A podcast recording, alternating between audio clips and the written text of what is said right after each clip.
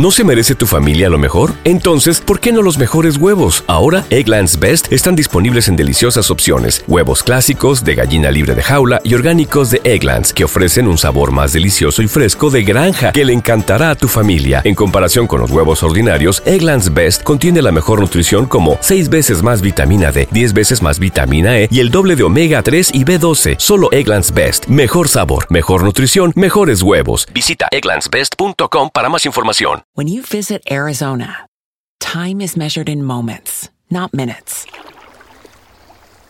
Like the moment your work stress disappears as you kayak through the canyons. Or the moment you discover the life changing effects of prickly pear chocolate. But nothing beats the moment you see the Grand Canyon for the very first time. Visit a new state of mind. Learn more at hereyouareaz.com.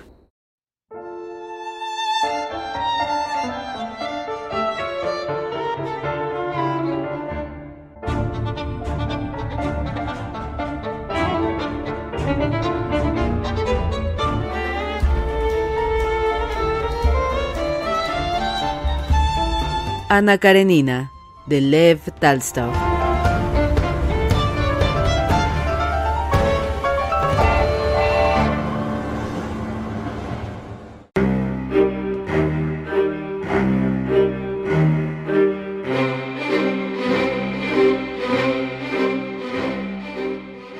Aquel día, Bronsky ofreció una comida al presidente provincial elegido y a muchos de los adeptos del Partido Nuevo. Bronsky había ido a la ciudad por las elecciones y porque se aburría en el pueblo, por mostrar a Ana su derecho a la libertad, y también porque quería pagar a Sviasky con su ayuda los esfuerzos que había hecho a su favor en las elecciones del Sensbo. Pero más que nada había ido por cumplir con todos sus deberes de noble y agricultor, la posición que había elegido ahora como campo de su actividad. Pero Bronsky no esperaba de ningún modo que las elecciones le hubieran interesado en tanta manera. Era un hombre completamente nuevo entre los nobles rurales, mas a pesar de ello alcanzaba un éxito indudable y no se equivocaba pensando que había ya adquirido una gran influencia en aquel medio.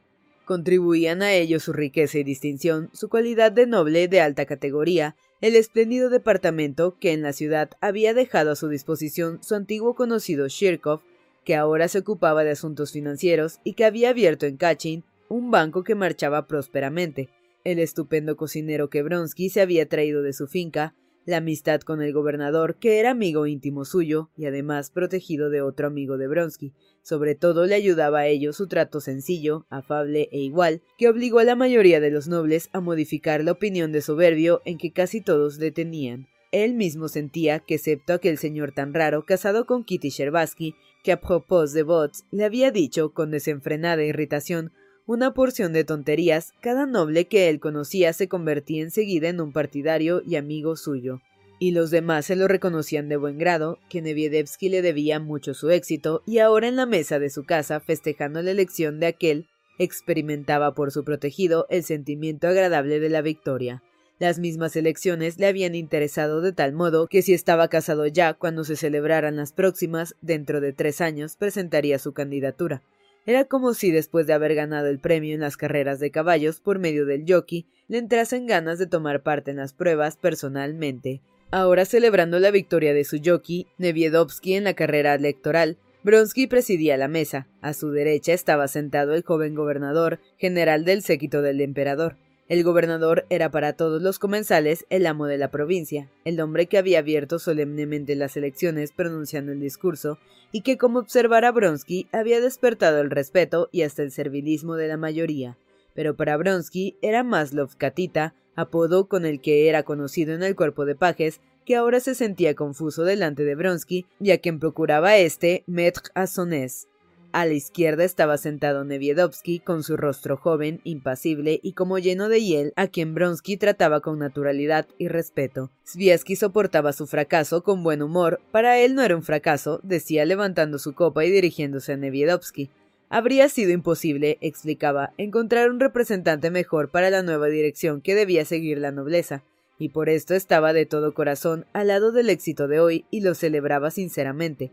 Esteban Arkadievich también se sentía feliz de haber pasado el tiempo de una manera tan agradable y que todos estuviesen satisfechos. Durante la comida, que fue espléndida, se recordaron los episodios de las elecciones. Sviasky imitó cómicamente el discurso lacrimoso del antiguo jefe y, de paso, dijo a Neviedovsky que su excelencia tendría que elegir un mejor modo y no tan sencillo como las lágrimas para justificar la inversión de los fondos. Otro noble, gran humorista, dijo que había hecho venir a sus lacayos calzados de medias para el baile del presidente, ya que éste tenía la costumbre de dar fiestas así, y ahora habría de vestirlos de nuevo si el presidente actual no daba baile con los lacayos calzando medias. Al dirigirse a Neviedovsky, lo hacía continuamente llamándole nuestro presidente provincial y vuestra excelencia, y lo decían con el mismo placer con el cual se dirigían a una señora joven llamándola madame o por el apellido de su marido. Neviedovsky aparentaba que no solo le era indiferente el nombramiento, sino que hasta tenía poco en este título, pero se veía claramente que le hacía feliz su elección y que hacía esfuerzos para no demostrar un entusiasmo poco conveniente en el medio liberal en que se encontraba. Durante la comida se enviaron algunos telegramas a la gente conocida que se interesaba por las elecciones. Esteban Arkadievich, el cual estaba muy animado y alegre, mandó uno a Daria Alejandrovna que decía así Neviedovsky, elegido por mayoría de 19 bolas, enhorabuena, lo comunicarás. Esteban Arkadievich, muy ufano, leyó el telegrama en voz alta y dijo Quiero alegrarles con esta agradable noticia. Y en efecto, Daria Alejandrovna, al recibir el telegrama, se limitó a suspirar por el rublo que había gastado en ello y pensó que su marido lo había mandado después de una comida, ya que Esteban Arkadievich tenía la debilidad de al final de cada banquete que asistía, faire jouer le télégraphe. Todo, junto con la espléndida comida y los vinos extranjeros, resultó digno, sencillo y animado. Veinte personas, todas de las mismas ideas, gente liberal, activa, nueva y al mismo tiempo espiritual y honrada, habían sido las elegidas por Sviasky para la fiesta se brindó con alegría por el nuevo presidente, y por el gobernador, y por el director de banco, y por nuestro amable anfitrión. Bronsky estaba contento porque nunca había imaginado encontrar un ambiente tan agradable en la provincia. Al final, la alegría se hizo aún más general. El gobernador pidió a Bronsky que fuera al concierto que a beneficio de los hermanos eslavos había organizado su esposa, la cual por su parte deseaba conocer al conde. Habrá un gran baile y verá usted a nuestras bellezas. Será algo extraordinario. Not in my line, contestó Bronsky, al cual agradaba mucho esta expresión, pero sonrió y prometió oír. Un momento antes de levantarse de la mesa, cuando todos reposaban fumando, el ayuda de cámara de Bronsky se acercó a este trayéndole una carta sobre una bandeja. Acaba de llegar de Votsvigenskoe con un enviado especial, dijo con expresión significativa. Es sorprendente cómo se parece Sventisky, el, el vicepresidente de los tribunales, dijo en francés uno de los invitados, refiriéndose a la ayuda de cámara mientras Bronsky leía la carta. A medida que leía, su rostro se iba ensombreciendo. La carta era de Ana. Aún antes de haberla leído, Bronsky conocía su contenido. Suponiendo que las elecciones iban a terminar en cinco días, él había prometido volver a su casa el viernes. Era sábado y Bronsky sabía que la carta estaría llena de reproches por no haber vuelto el día indicado.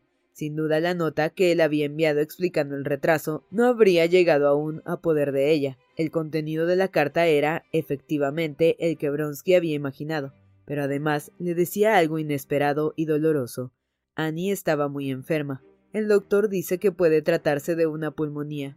Sola yo pierdo la cabeza. La princesa Bárbara no es ayuda, sino un estorbo. Te he esperado anteayer y ayer, y ahora mando esta para saber dónde estás y qué haces. Quise ir yo misma, pero cambié de idea pensando que acaso te desagradara. Dime algo para saber qué debo hacer. La niña enferma y Ana queriendo venir. La hija está enferma y ella emplea aún este tono hostil, pensó Bronsky. El contraste entre la alegría inocente de las elecciones y el recuerdo de aquel amor sombrío, agobiador, al cual debía volver, hundió a Bronsky en una gran confusión. Pero debía volver y aquella misma noche, en el primer tren, regresó a su casa.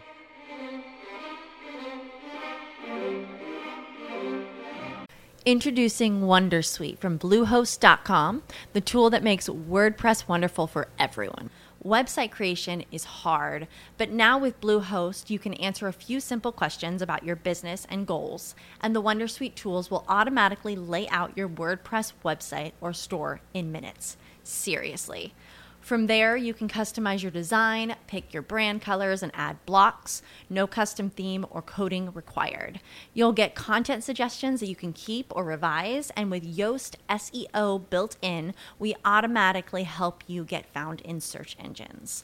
From step by step guidance to suggested plugins to an AI powered help bot, our built in tools make WordPress wonderful for everyone. Whether you're a beginner or a pro, you can join over 2 million Bluehost users. Go to bluehost.com slash wondersuite. That's bluehost.com slash wondersuite. When you visit Arizona, time is measured in moments, not minutes. Like the moment your work stress disappears as you kayak through the canyons or the moment you discover the life changing effects of prickly pear chocolate. But nothing beats the moment you see the Grand Canyon for the very first time. Visit a new state of mind. Learn more at hereyouareaz.com.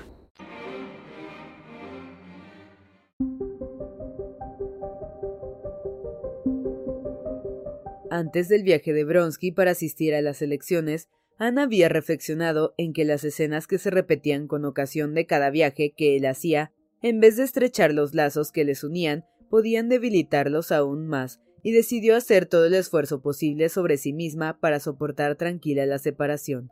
Pero el tono frío y severo que empleó Bronsky aquella vez para anunciarle su viaje, y la mirada que le dirigió, lo ofendieron, y ya antes de su partida Ana había perdido la tranquilidad.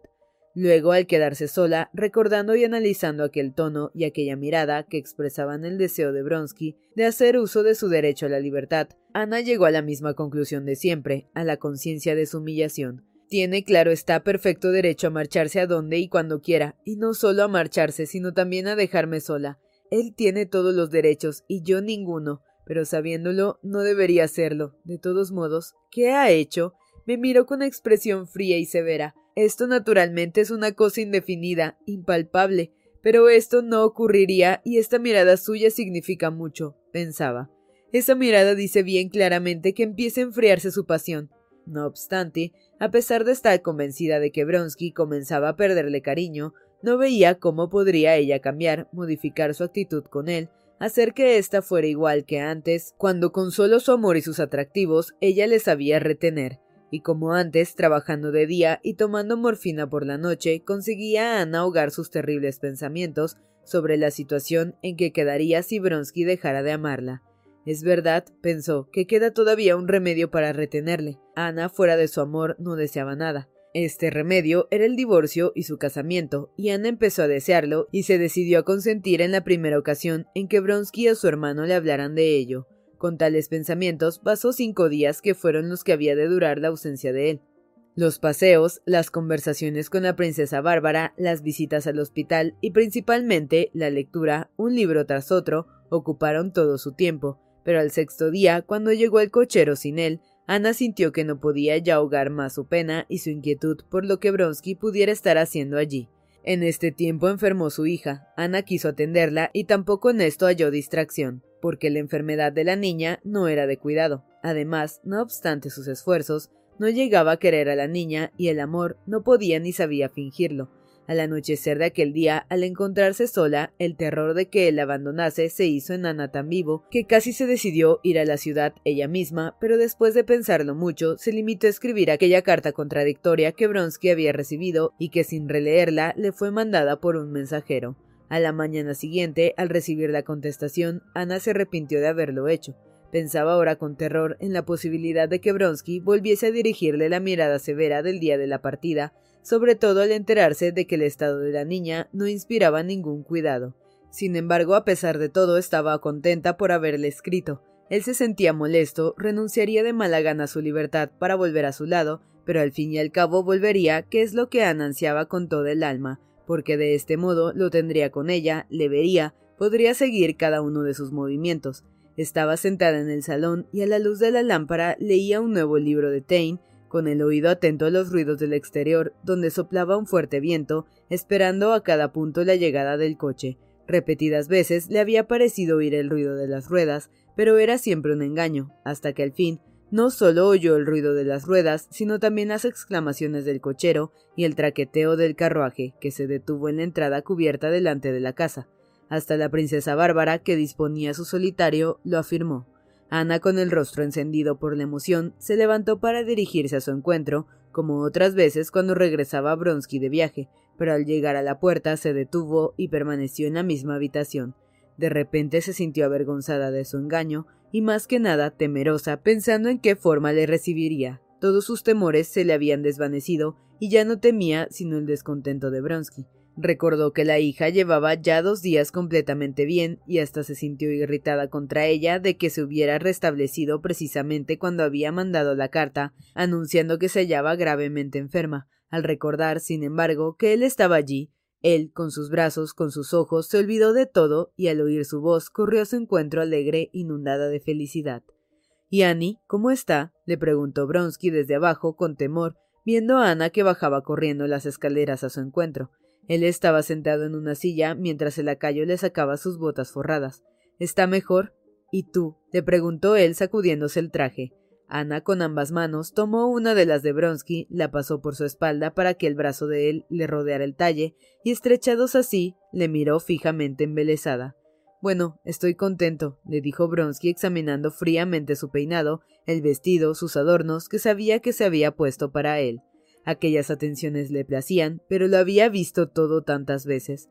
Y la expresión severa, como de piedra, aquella expresión que Ana temía tanto, se fijó en el rostro de Bronsky.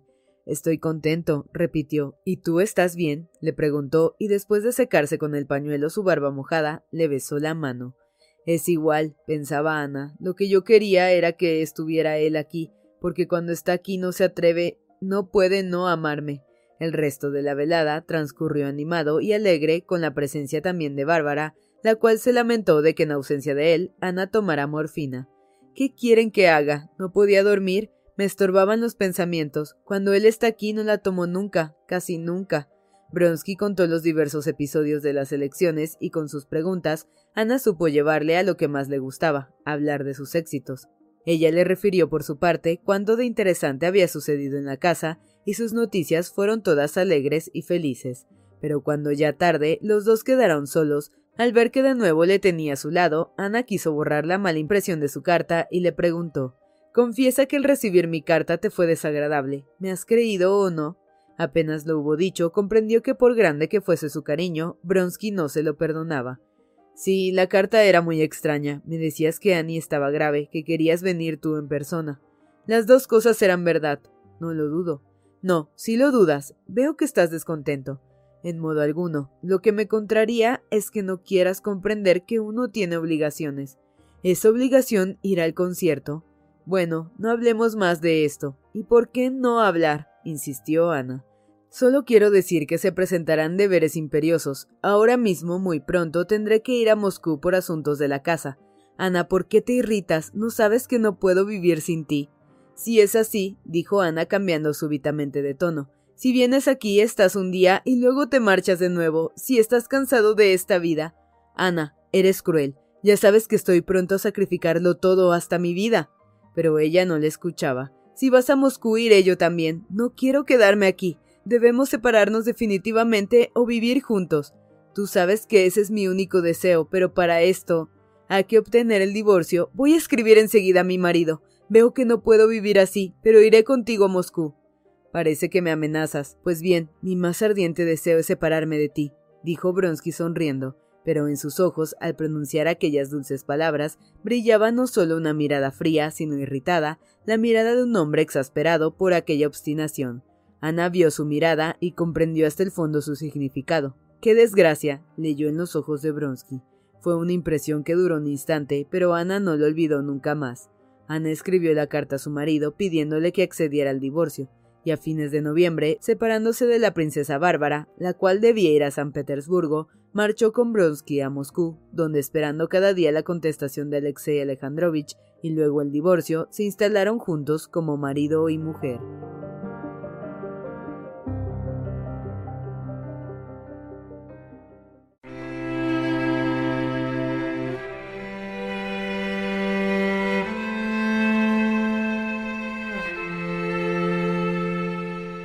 Más de dos meses llevaban los Liobin viviendo en Moscú y el término fijado por los entendidos para el parto de Kitty había pasado ya, sin que nada hiciera prever que el alumbramiento hubiera de producirse en un término inmediato. El médico y la comadrona y Dolly y su madre, sobre todo el mismo Liobin, que no podía pensar sin terror en aquel acontecimiento, empezaban ya a sentirse impacientes e inquietos. Únicamente Kitty se sentía completamente tranquila y feliz.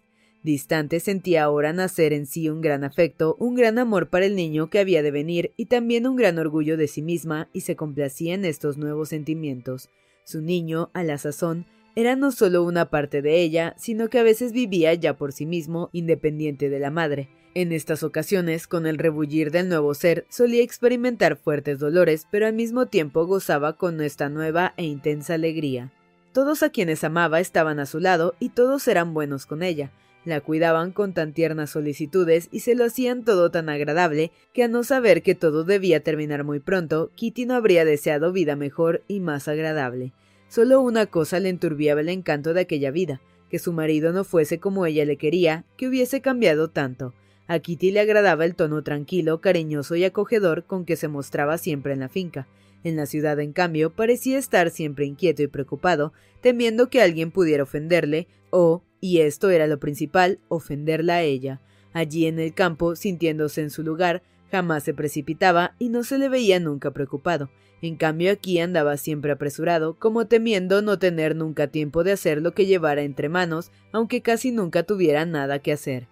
A Kitty le parecía casi un extraño, y la transformación que se había operado en su marido despertaba en ella un sentimiento de piedad.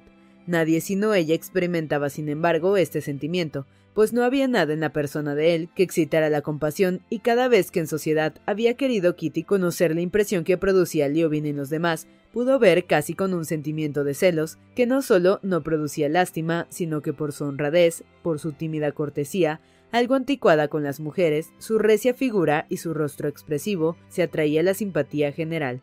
No obstante, como había adquirido el hábito de leer en su alma, estaba convencida de que el Liobin que veía ante ella no era el verdadero Liobin.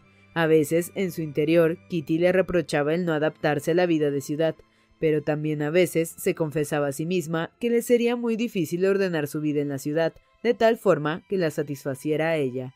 En realidad, ¿qué podía hacer?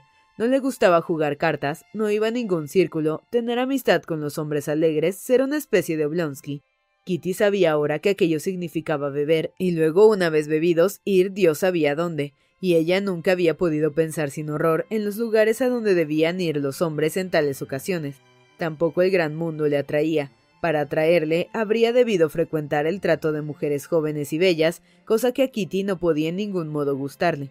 Quedarse en casa con ella, con su madre y sus hermanas, pero por muy agradables y divertidas que fueran para ellas estas conversaciones de Alin y Nadine, como llamaba el viejo príncipe a tales charlas entre hermanos, Kitty sabía que a su esposo le habían de aburrir. ¿Qué debía hacer, pues? Al principio iba a la biblioteca para tomar apuntes y anotaciones, pero como él confesaba, cuanto menos hacía, tanto menos tiempo tenía libre, y además se quejaba de que habiendo hablado de su libro demasiado, ahora tenía una gran confusión de pensamientos, y hasta había perdido para él todo interés. Esta vida en Moscú tenía, sin embargo, una ventaja. Aquí no se suscitaba entre ellos ninguna discusión, ya fuese por las condiciones especiales de la vida de la ciudad, o porque tanto él como ella se hubiesen hecho más prudentes y razonables a este respecto, el caso era que su temor de que en Moscú se renovasen las escenas de celos había resultado completamente injustificado. En este aspecto se había producido un hecho muy importante para los dos, el encuentro de Kitty con Bronsky. La vieja princesa María Borisnovna, madrina de Kitty, que quería mucho a su hijada, hizo presentes sus deseos de verla. Kitty, que por su estado no salía a ninguna parte, fue sin embargo acompañada por su padre a ver a la honorable anciana y encontró a Bronsky en su casa. De lo ocurrido en este encuentro, Kitty no pudo reprocharse a sí misma, sino que cuando reconoció los rasgos tan familiares de Bronsky en su traje de paisano, se le cortó la respiración, le afluyó al corazón toda la sangre y sintió el rostro encendido de rubor, pero esto duró solo unos segundos. Todavía su padre, que intencionadamente se había puesto a hablar con Bronsky en voz alta, no había terminado de saludarle cuando Kitty estaba ya completamente repuesta de su emoción y dispuesta a mirar a Bronsky y hasta hablarle, si era preciso, del mismo modo que hablaría con la princesa María Borisnovna. a hacerlo de forma, y esto era lo principal, que todo, hasta la entonación y la más leve sonrisa, pudieran ser aprobadas por su marido, la presencia invisible del cual le parecía sentir en todos los momentos de aquella escena. Cruzó, pues, algunas palabras con su antiguo amado, y sonrió tranquila cuando bromeó sobre la asamblea de Kachin, llamándola nuestro parlamento. Era preciso sonreír para mostrar que había comprendido la broma.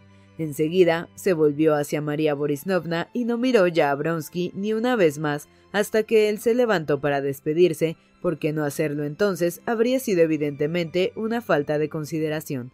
Kitty estaba agradecida a su padre por no haberle dicho nada acerca de su encuentro con Bronsky, durante el paseo que según costumbre dieron juntos y por la particular dulzura con que la trató, Kitty comprendió que su padre estaba satisfecho de ella, también ella misma estaba satisfecha de sí, Nunca se había creído capaz de poder manifestar ante su antiguo amado la firmeza y tranquilidad que manifestó de poder dominar los sentimientos que en presencia de él había sentido despertar en su alma. Liobin se sonrojó mucho más que ella cuando le dijo que había encontrado a Bronsky en la casa de María Borisnovna. Le fue difícil decírselo y aún más contarle los detalles de aquel encuentro porque él nada le preguntó y solo la miraba con las cejas fruncidas. Siento mucho que no hayas estado presente, dijo Kitty. No en la misma habitación, porque con tu presencia no habría podido obrar tan naturalmente. Ahora mismo me ruborizo más, mucho más que entonces, decía conmovida hasta el punto de saltársele las lágrimas. Lo que siento es que no pudieras verlo desde un lugar oculto. Los ojos que le miraban tan francamente dijeron a Liobin que Kitty estaba contenta de sí misma, y a pesar de que allí ahora se ruborizaba, él se sintió tranquilo y empezó a dirigirle preguntas, que era precisamente lo que ella quería. Cuando lo supo todo, hasta aquel detalle de que, en el primer momento, Kitty no había podido dominar su emoción, pero que luego se había sentido tranquila, como si se encontrara ante cualquier hombre, Liobin se calmó totalmente y dijo que a partir de entonces no se conduciría ya con Bronsky tan estúpidamente como lo había hecho en su primer encuentro en las elecciones, sino que incluso pensaba buscarle y mostrarse con él lo más amable posible. Es un sentimiento penoso el de huir, el de encontrarse con un hombre y tener que considerarle casi un enemigo, dijo Liobin. Me siento dichoso, muy dichoso.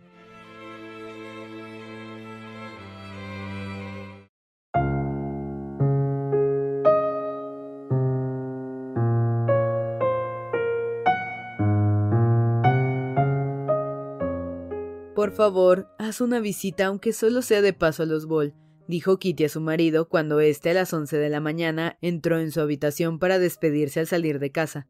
Sé que comes en el círculo, que papá te ha inscrito de nuevo. ¿Y por la mañana qué vas a hacer? Solo voy a ver a Katavasov, contestó Liobin. ¿Y por qué sales tan temprano? Katavasov me prometió presentarme a Metrov. Quiero hablarle de mi obra. Es un sabio muy conocido en San Petersburgo, explicó Liobin. Ah, es el autor del artículo que has alabado tanto. Además, quizá vaya al juzgado por el asunto de mi hermana. ¿Y el concierto? preguntó Liobin. ¿Qué voy a hacer solo en el concierto? ¿Tendrías que ir? Es una fiesta magnífica, toda a base de piezas modernas que tanto te interesan. Yo en tu lugar no dejaría de ir. En todo caso, antes de comer vendré aquí. Ponte la levita, así podrás ir directamente a casa de la condesa de Bol. ¿Y es necesaria esa visita? Sí, es necesaria. El conde estuvo en nuestra casa. ¿Y qué trabajo te cuesta? Vas allí, te sientas, hablas cinco minutos del tiempo, te levantas y te vas. ¿Quieres creer que he perdido tanto esas costumbres que hasta dudo de saber comportarme debidamente? Fíjate, va a verles un hombre casi desconocido, se sienta, se queda allí sin ninguna necesidad, estorba a aquella gente, se molesta él mismo y luego se marcha. Kitty rió de buena gana. Pero cuando estaba soltero no hacías esas visitas, lo dijo sonriendo aún.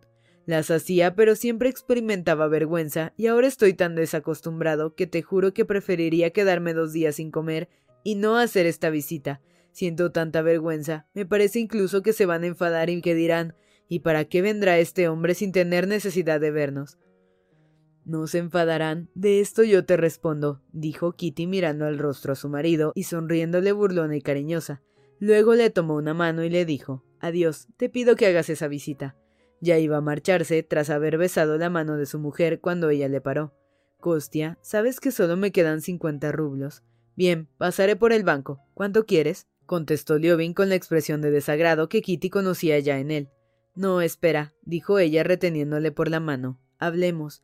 Esto me inquieta. Creo que no pago nada que no deba pagar, pero el dinero desaparece con tanta rapidez que a veces pienso que gastamos más de lo que podemos. Nada de eso, contestó Liobin, aunque mirándola ceñudo y tosiendo ligeramente. Kitty conocía también aquel modo de toser. Aquel gesto y aquella tosecilla eran señal de descontento, sino de ella, de sí mismo. En efecto, Liobin estaba descontento no de que hubieran gastado mucho dinero, sino de que Kitty le hubiese recordado que, como él sabía bien, pero procuraba olvidarlo, sus cosas no marchaban como él quería. He ordenado a Solokov, dijo a su esposa, vender el trigo y cobrar adelantado el arriendo del molino. No te preocupes, de todos modos tendremos dinero. Pero temo que gastamos demasiado. No, nada, nada, querida. Adiós, querida, repitió Liobin. Te aseguro que a veces siento que hayamos dejado el pueblo. Me arrepiento de haber escuchado a mamá. Estamos tan bien allí. En cambio aquí molesto a todos y por otra parte gastamos tanto dinero. No, no, en manera alguna. Desde que estoy casado no he dicho ni una sola vez que me haya arrepentido de nada. ¿Y es verdad que piensas así? preguntó ella mirándole a los ojos. Liobin lo había dicho sin pensarlo, solo para tranquilizarla, pero cuando vio que los ojos claros puros de ella le miraban interrogativamente, lo repitió con toda su alma. Recordó luego lo que esperaban tan pronto y se dijo entre sí la olvido demasiado. Tomándola por las manos, le preguntó cariñosamente y con cierta ansiedad ¿Y cuando? ¿Cómo te sientes? He contado tantas veces y me he equivocado que ahora ya no sé ni pienso nada. ¿Y no temes? Kitty sonrió con despreocupación. Nada. En todo caso, estaré en casa de Katabasov. No, no pasará nada, no pienses en ello. Iré a dar un paso en coche con papá por la avenida. Pasaremos a ver a Dolly. Antes de la comida te espero. Ah, sabes que la situación económica de Dolly vuelve a ser insostenible. Debe en todas partes, no tiene dinero. Ayer hablé con mamá y con Arsenio, así llamaba ella al marido de su hermana Elbova, y decidimos mandarlos a ti y a él a hablar seriamente con Estiva. Es absolutamente imposible que las cosas sigan de este modo. Con papá no se puede hablar de esto, pero tú y Arsenio. ¿Pero qué podemos hacer nosotros? objetó Liobin. De todos modos, pasa a ver a Arsenio y háblale. Él te dirá lo que hemos decidido. Bien, pasaré a verle. Con él siempre me pongo de acuerdo. A propósito, si voy al concierto iré con Natalie. Adiós, pues. En la escalinata, Kuzma, el criado que tenía ya cuando estaba soltero, detuvo a Liobin. A Krasavchik le han errado de nuevo. Krasavchik era el caballo que enganchaba a la izquierda del tiro que los Liobin habían llevado del pueblo. Y todavía cojea, dijo Kuzma. ¿Qué hago, señor? En los primeros días de su estancia en Moscú, Liobin se ocupaba continuamente de los caballos que había traído del campo. Quería organizar este asunto de la mejor manera y más económica, pero al fin había tenido que recurrir a los caballos de alquiler porque los suyos le resultaban demasiado caros. Manda a buscar al veterinario, quizá tenga una magulladura en ese casco. ¿Y para Katerina Alejandrovna? preguntó Kuzma. A Liobin le sorprendió cómo en el primer tiempo de su estancia en Moscú, que para ir de Votsvigenskoe a Sipsev-Brajek hubiera que enganchar un pesado carruaje con un par de fuertes caballos que salvasen el barro pegajoso y la nieve, y después de un cuarto de versta dejarlos allí cuatro horas pagando por ellos cincuenta rublos.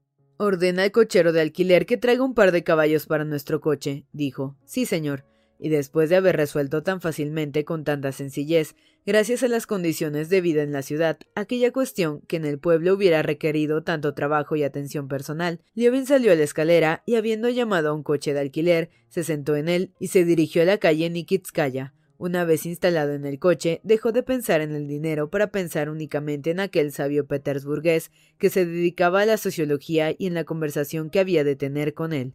Al principio, al llegar a Moscú, a Liobin le sorprendieron aquellos gastos extraños para él, habitante de un pueblo, gastos sin utilidad, pero imprescindibles, que había de hacer a cada paso, pero ahora ya estaba acostumbrado. Le pasó en este aspecto lo mismo que dicen que ocurre a los borrachos. La primera copa, se dice, le sienta como un tiro, la segunda como si se tragaran un halcón, y al pasar de la tercera, las otras copitas parecen pajarillos. Cuando Liobin cambió por primera vez cien rublos en Moscú para comprar las libreas a lacayo y al portero, libreas que, contra la opinión de Kitty, la princesa, juzgaba a él perfectamente inútiles, pensó que el dinero que estas libreas iban a costar correspondía a la labor de dos obreros durante todo el verano, es decir, trescientos días de labor, desde la Pascua hasta la Cuaresma en otoño, de trabajo penoso diario desde bien temprano en el amanecer hasta ya caída la tarde, y también este gasto fue para él un trago amargo. En cambio, los otros cien cambiados para comprar las provisiones de la comida que dieron a los parientes y que costó 28 rublos, aunque despertaron en él el recuerdo de que aquel dinero correspondía a nueve cuartas de avena, las cuales la gente con sudor y rudo trabajo había segado, ligado, trillado, aventado y tamizado, los gastó a pesar de todo con más facilidad. Y ahora, hacía ya tiempo los billetes que cambiaba no le despertaban estas reflexiones y volaban como pajarillos ligeros. Liobin no se preguntaba ya si el placer que el dinero le procuraba correspondía al esfuerzo que costaba obtenerlo. Había olvidado también su principio de que había de vender trigo al más alto precio posible. El centeno, cuyo precio Liobin había sostenido alto durante tanto tiempo, era vendido ahora a cincuenta copex el cuarto, más barato que lo daban hacía un mes, y ni el pensamiento de que con gastos como aquellos le sería imposible vivir todo el año sin contraer deudas le preocupaba ya. Necesitaba solo una cosa, tener dinero en el banco, saber que al día siguiente podían hacer frente a las necesidades de la vida y no preocuparse de nada más. Hasta entonces las cosas se habían deslizado sin obstáculos, las necesidades de la casa habían quedado siempre cubiertas. De pronto Liobin había descubierto que en la cuenta corriente no quedaba dinero, ni sabía tampoco dónde lo podría obtener, por lo cual no era extraño que al mentárselo Kitty se pusiera de mal humor. Ahora no tenía, sin embargo, tiempo de pensar en ello. Pensaba solo en Katavasov y en Metrov, el cual iba a conocer inmediatamente. ¿No se merece tu familia lo mejor? Entonces, ¿por qué no los mejores huevos? Ahora, Egglands Best están disponibles en deliciosas opciones. Huevos clásicos, de gallina libre de jaula y orgánicos de Egglands, que ofrecen un sabor más delicioso y fresco de granja que le encantará a tu familia. En comparación con los huevos ordinarios, Egglands Best contiene la mejor nutrición como 6 veces más vitamina D, 10 veces más vitamina E y el doble de omega 3 y B12. Solo Egglands Best. Mejor sabor, mejor nutrición, mejores huevos. Visita egglandsbest.com para más información. ¿No se merece tu familia lo mejor? Entonces, ¿por qué no los mejores huevos? Ahora, Egglands Best están disponibles en deliciosas opciones. Huevos clásicos, de gallina libre de jaula y orgánicos de Egglands, que ofrecen un sabor más delicioso y fresco de granja que le encantará a tu familia. En comparación con los huevos ordinarios, Egglands Best contiene la mejor nutrición como 6 veces más vitamina D, 10 veces más vitamina E y el doble de omega 3 y B12. Solo Egglands Best. Mejor sabor, mejor nutrición, mejores huevos. Visita egglandsbest.com para más información. inmediatamente.